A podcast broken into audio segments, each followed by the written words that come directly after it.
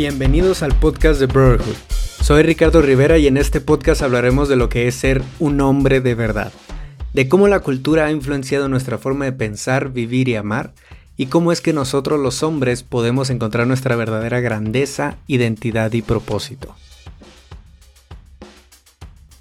El día de hoy tenemos un capítulo algo distinto a los demás. Es el capítulo número 10 que lleva por nombre Un día sin ellas. Este capítulo va a estar enfocado totalmente en todo lo que ha estado pasando en los últimos días, sobre todo por el Día de la Mujer, las marchas que se estuvieron dando el 8 de marzo y sobre todo el paro, paro nacional que tenemos justo ahora en el que las mujeres no se están moviendo, en que las mujeres no salen de casa, no van a trabajar, nada, en el que nos están enseñando qué es un día sin ellas.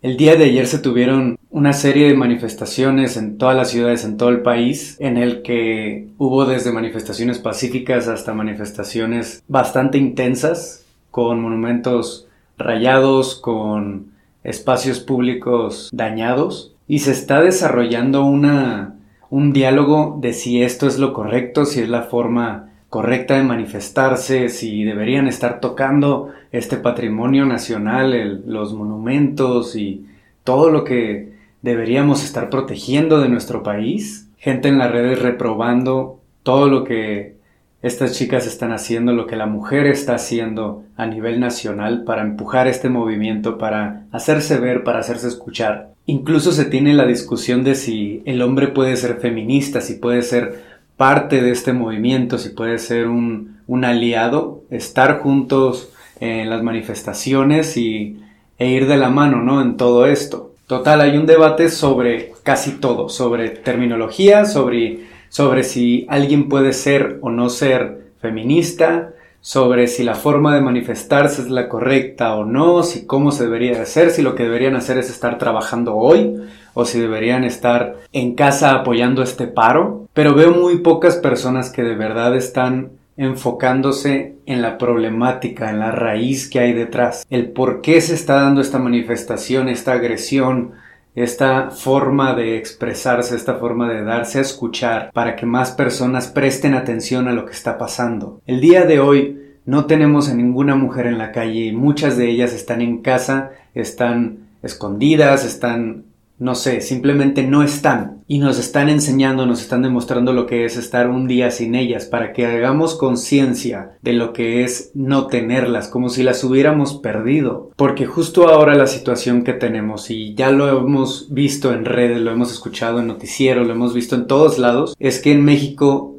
todos los días 10 mujeres son asesinadas y son asesinadas por el simple hecho de ser mujeres. O sea, es un feminicidio. Y justo como lo hemos dicho y como ya se ha comentado en todos lados, sí, se están matando más hombres. Hay más hombres muertos día con día, pero es por temas de narco, es por temas de asaltos, es por problemas, no sé, conflictos de algún tipo, pero nunca es por un tema de violencia de género, por su misma pareja, por un familiar, por alguien cercano. Este tipo de, de, homicidios, este tipo de asesinatos son los feminicidios. Es por el simple hecho de que perteneces a un género, al ser mujer. Y todo esto, todos estos diálogos distintos de si está bien esto, está bien el otro, si hay más eh, homicidios de hombres que de mujeres, si el hombre también sufre y demás, es simplemente el invisibilizar lo que está pasando, es aminorar el dolor que está viviendo alguien más. No vas con alguien más y que te está pidiendo ayuda y que quiere que lo escuches porque algo le pasó y vas y le dices que no es tan grave lo suyo y que lo tuyo es más difícil. Eso no es empatía, eso no es ayudar a la persona, eso no es estar ahí para ella, eso es hacerlo menos, invisibilizar su problema, eso no es ayudar, eso no ayuda para nada y simplemente está acrecentando el problema. Si se están dando estas manifestaciones de esta forma, es porque no se ha escuchado desde hace mucho tiempo, están intentando hacerse escuchar de que hay un tema de de derechos, de que no se les da las mismas oportunidades en el trabajo, de que ganan menos, de que son violentadas, de que no pueden estar seguras en la calle. Imagínense no poder ni siquiera ir de noche a cualquier lugar. A los hombres no nos pasa, no nos pasa, no vemos esa inseguridad en la calle de ir por la noche. Sí, puede que nos asalten y demás, pero no vamos con el miedo de que nos violen, de que nos vayan acosando, de que algún hombre se nos acerque y nos secuestre. No sentimos eso, no pasamos por eso, no podemos estar invisibilizando algo que no entendemos, que no hemos vivido. Tenemos que entonces empezar a escuchar, porque justo esto es lo que están pidiendo estas marchas, estas manifestaciones, estos grupos. La mujer está pidiendo que la escuchen, no que vayamos a la marcha con ella, no que estemos diciendo, sí, yo también soy feminista, no. No se trata de agarrar ese protagonismo e intentar estar en medio y decir, sí, yo soy parte de... No, como hombres, no somos parte de... Tenemos que escuchar, y hacer nuestro propio movimiento. Y nuestro propio movimiento ahorita es empezar a conocernos más, es empezar a crecer nosotros como personas, como humanos. Es lo que ellas han estado haciendo por años. Han estado entendiéndose más, teniendo grupos de mujeres, entendiendo más qué es lo que pasa detrás, por qué vivo esto, por qué vivo el otro. Han estado analizando mucho más sobre su situación, sobre sus derechos, sobre todo lo que viven día con día y al mismo tiempo nos han podido analizar mejor a nosotros. Porque nosotros, en la posición en la que estamos, no necesitamos analizar nada, ¿no? Estamos en nuestra zona de confort. Cuando alguien, y esta analogía es muy buena, cuando alguien, cuando un grupo de poder ha tenido que analizar y ser consciente de su situación o ha tenido que exigir algo, cuando el blanco en el tema del racismo tuvo que exigir algo o quejarse de algo hacia el negro. Siempre fue el negro el que estuvo haciendo estas manifestaciones y estuvo exigiendo sus derechos. En el caso del rico y el pobre, el rico nunca se va a estar quejando ni se va a estar manifestando en contra del pobre o en contra del sistema, porque es rico, es el pobre el que se manifiesta. Y en este caso, en esta situación donde el hombre es el que tiene los privilegios, tiene la libertad mayor y tiene el mejor, el menor juicio hacia sí mismo, que tiene el poder, tiene todo, no se va a empezar a manifestar contra la mujer o contra el sistema que nos rodea, contra la cultura que nos rodea, porque estamos cómodos, pero la mujer no. La mujer está en una situación en la que tiene desventaja. Sí, habrá leyes que las apoyan y demás y que apoyan más a la mujer, incluso les tocan menos años de cárcel si hacen esto o el otro. Está bien, pero esas son leyes, no es la forma en la que nos comportamos día con día no es cómo se está tratando y se está viendo a la mujer en la cultura. Ese es un tema de ley, está bien. Y si ellas tienen mejores prestaciones, tienen mayores cuidados en cuanto a maternidad y demás, es porque como hombres no los hemos exigido. Como no nos importa estar en casa cuando tenemos un hijo, cuando recién estamos siendo padres y nada más nos dan seis días de paternidad o una cosa así y a la mujer le dan meses, si nosotros no exigimos eso y no nos importa en realidad estar con nuestra familia y con nuestros hijos,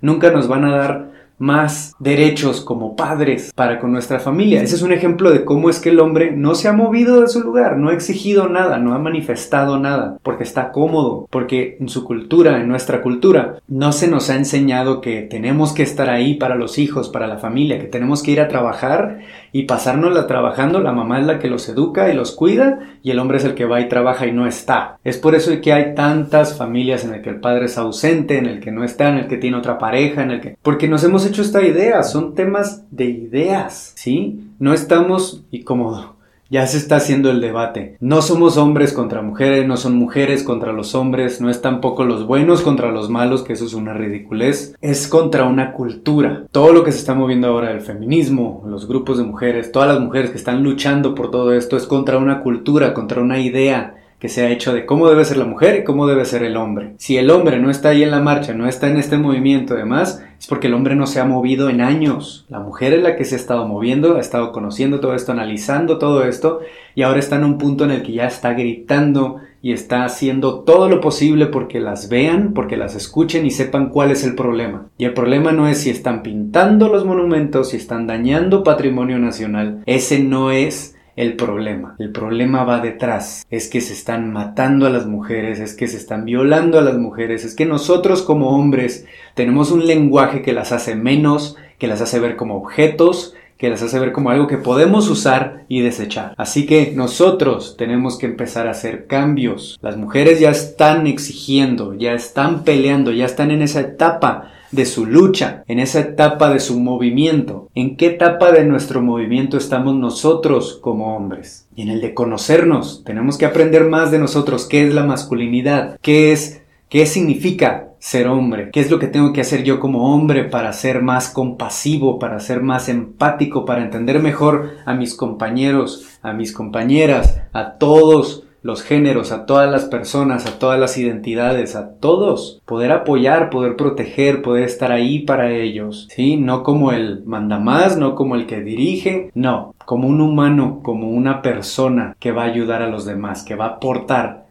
a la vida de los demás. Justo ahora estamos en una situación en la que la validación del hombre es con cuántas mujeres tienes, cuánto dinero ganas y qué tan fuerte eres físicamente. O sea, son ridiculeces. Ninguna de estas nos define como hombres, ninguna de estas nos dice cuánto valemos como hombres, ni el dinero, ni las mujeres, ni nuestras conquistas con las mujeres, ni el ejercicio, si somos superatléticos, si somos buenos en el fútbol, nada de eso. Lo que nos define como hombres es qué tanto aportamos a la vida de los demás. Y eso tenemos que cambiarlo. Nuestra etapa ahorita como hombres es la de cambiar esa idea que tenemos, que tenemos que hacer para ser grandes hombres y cambiarla a una que esté basada en empatía, en compasión, en aceptación propia y de los demás y en amor. Tenemos que modificar todo esto, tenemos que entenderlo. ¿De dónde vino esta idea errónea? ¿De dónde viene todo? ¿De quién lo reproduje? ¿Quién me lo enseñó? Me lo enseñó mi padre, me lo enseñó mi abuelo, me lo enseñó mi madre incluso, porque hombres y mujeres lo reproducen también. Y entonces saber de qué forma puedo cortar este ciclo, cómo puedo empezar uno nuevo, una idea nueva, deconstruirme, como ya tenemos esta palabra bien definida, ya todos la hemos escuchado, deconstruirme, una deconstrucción significa derribar todo lo que ya hay, toda la idea que ya hay empezarla desde abajo. Y aquí vemos cómo nosotros tenemos que destruir todas estas ideas y empezar desde cero a deconstruirnos, a volver a, a, armar esta idea de hombre que tenemos. De verdad preguntarnos si todo lo que estamos haciendo es para encajar con otros hombres, para impresionar a otros hombres, para quedar bien, o si estamos siendo de verdad nosotros, estamos sintiendo y estamos viendo de qué forma podemos ayudar a otros. Podemos ser algo bueno para la vida de los demás. Podemos ser algo que edifique y que aporte a la vida de los demás.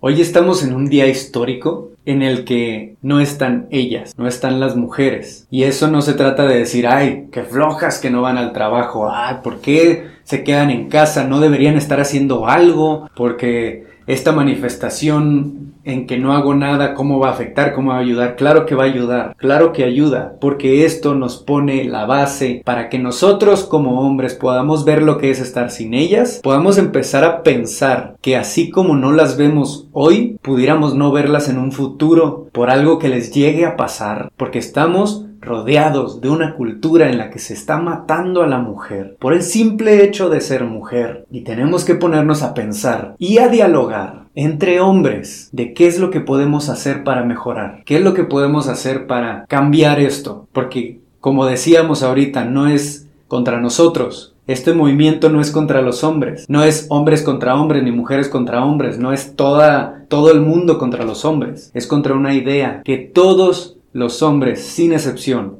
tenemos plantada aquí adentro. Y tenemos que empezar a quitárnosla. Todos, ayudándonos, en equipo. Debemos de dejar de ir con la mujer a preguntarle qué es lo que tenemos que cambiar. Tenemos que dejar de ir a pedirles que nos guíen en esto o pretender que nosotros las estamos guiando en esto, porque para nada. Lo que tenemos que hacer es sentarnos frente a frente, hombres, solo hombres, y ser honestos. Hablar con toda la verdad, con toda la apertura y vulnerabilidad de qué es lo que está pasando adentro.